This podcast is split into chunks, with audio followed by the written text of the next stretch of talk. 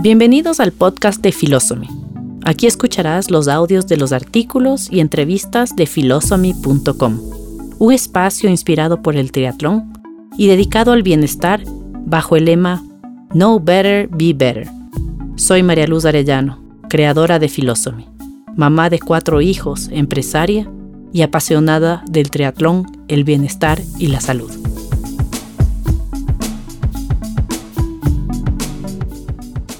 Hoy te invito a explorar mi dimensión buscadora con el tema Tu voz interior. Sentía frío. El sol estaba apenas saliendo. Lo podía ver naranja y luminoso en el horizonte. Sin embargo, todavía no me era posible sentir su calor. La brisa del mar refrescaba mi cara, como una caricia tímida y delicada.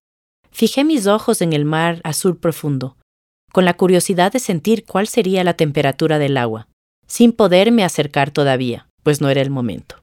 Como si el mar no hubiera querido interrumpir lo que estaba pasando, apenas se dejaba escuchar con el reventar de pequeñas olas que imprimían una estela de espuma blanca, una línea que permanecía unos pocos segundos. Podía sentir la arena helada en mis pies, me invadió una sensación de angustia, mezclada con ansiedad. Me sentía pequeña, insignificante. Estaba parada en la línea de partida del Campeonato Mundial de Ironman 70.3. Era la primera mujer ecuatoriana en participar en ese mundial.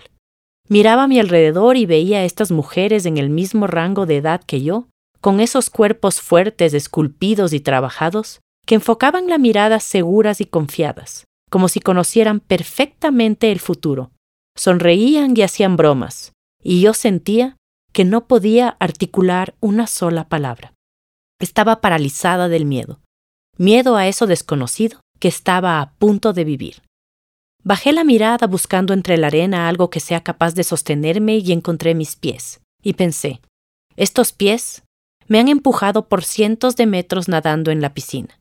Con estos pies He pedaleado miles de kilómetros que me han llevado a lugares increíbles dentro y fuera de mí. Con estos pies, he corrido por tantos lugares que amo y que recuerdo como míos. Y luego, visualicé todos esos sitios en los que tuve el privilegio de entrenar a 2.800 metros de altura y más. Pensé que si estaba ahí, no era por favor de nadie, ni por suerte, ni coincidencia. Era porque me había ganado ese cupo. Clasifiqué a ese mundial ganando mi categoría en el medio Ironman de Cancún pocos meses atrás. Por tanto, merecía estar ahí igual que todo el resto de triatletas a mi alrededor.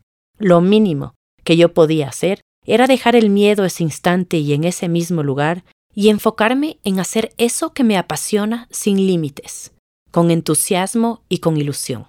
Y así fue. Mi compromiso se había renovado.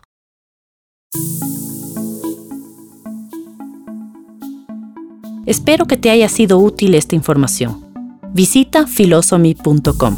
Sigue conectado y espera nuevo contenido cada miércoles. Recuerda, know better, be better.